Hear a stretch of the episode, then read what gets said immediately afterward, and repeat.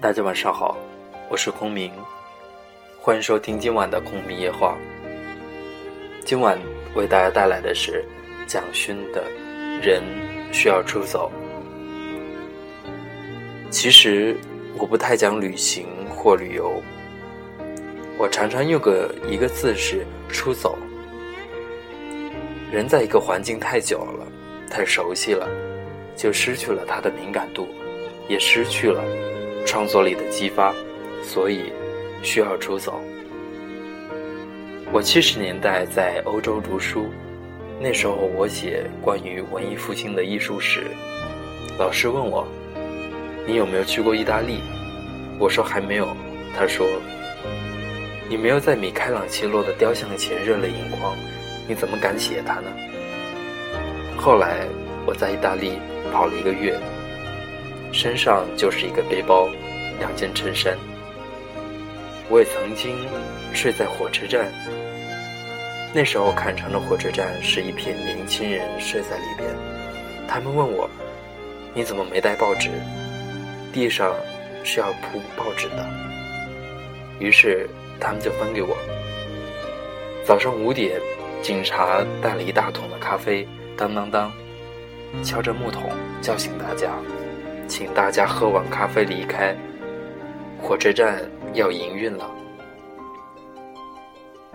不要问准备什么，先要问你爱什么。欧洲有种年轻人出走的文化。我在意大利佛罗伦萨认识十四岁的苏格兰小孩，戴个詹妮帽。打扫厕所，一个学期存的钱就到欧洲来旅行，花完了一点都不害怕，就去街上吹苏格兰风琴，再继续下一段的旅行。我那时候感触很深，不同的文化，年轻人可以这么的不一样，他们将来长大以后，担当的事情也绝对不一样。我们宋朝诗人柳永说：“今宵酒醒何处？”中国文化里边本来就有这个东西，可是这个文化老了，失去了走出去的勇敢，年轻人的生命力没有了，生命力消失了。我希望壮游带动的是年轻人走出去，打出一片天。如果今天不能打出一片天，将来一辈子也不会有出息。很多人要去欧洲，都会觉得我在欧洲很久，就会来问我：我要去欧洲要准备什么呢？我就会反问他们：你觉得你要去做什么？当你自己很清楚要做什么，意志力很强的时候，所有的困难。可以一层层的克服。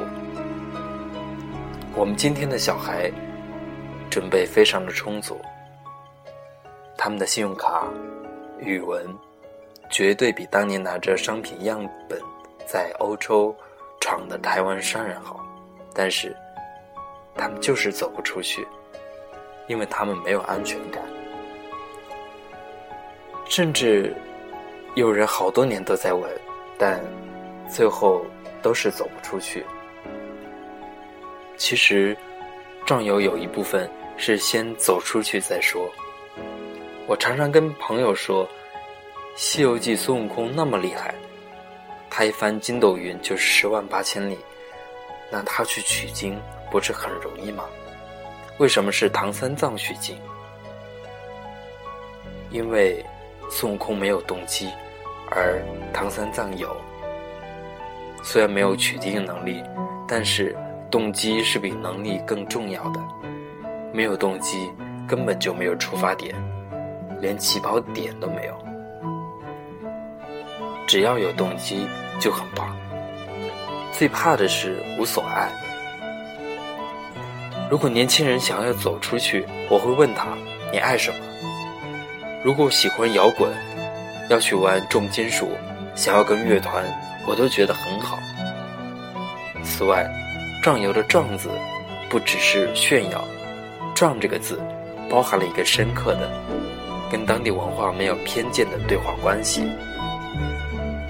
旅游是很大的反省，是用异文化去检查自身文化很多应该反省的地地方，比较里边，才了解文化的不同，没有优劣。就像写《皮海纪游》的郁永河，他看到原住民被抓来拖牛车，下雨，他们就在淋雨，他就问。为什么不让他们在屋檐下躲雨？翻译官就告诉他们，他们其实跟动物差不多，他们是不怕淋雨的。郁永河就叹了一口气说：“一人也。”所有好的旅游书都会有这个观点。著有《真腊风土记》，出使吴哥城的吴达官是元朝的北方人，所以。他南下的时候，受不了天气。他不了解当地人是怎么每天都洗那么多次澡的。一年之后，他变了。当初他带着大国的心态，当初元朝那么的伟大，但是他后来说，柬埔寨一个小小的东南亚国家。可是礼仪这么的严整，不可轻视也。我觉得人不可能没有主见，可是慢慢的在旅游里边修正自己的偏见跟主观，才是好的旅游。不止向外观察，而是向内反省。即使只是参加旅行团，也可以有不一样的体验跟视野。现在信息真的很发达，在出发以前可以做一些准备的工作。第二个，到现场之后尽量检讨自己的主观。我带朋友去吴哥窟，我会说：“我现在带你们去柬埔寨人家。”他们下车之后都会吓一跳，真的什么都没有。我们叫做家徒四壁，他们是连壁都没有。我在台湾，老觉得我还缺什么。到了那里，我第一次想，我在台湾家有什么？我以为我比他们富有。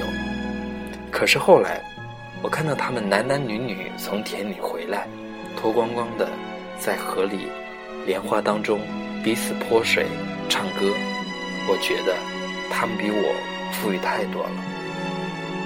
我一生当中都没有这样的经历，我觉得这就是一个很大的收获，所以我觉得任何一个旅游都值得，因为只要一对比，你都会回来检讨自己生命的意义和价值。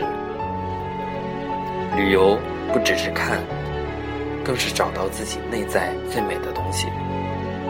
外在的风景其实是你自己的心情，所以。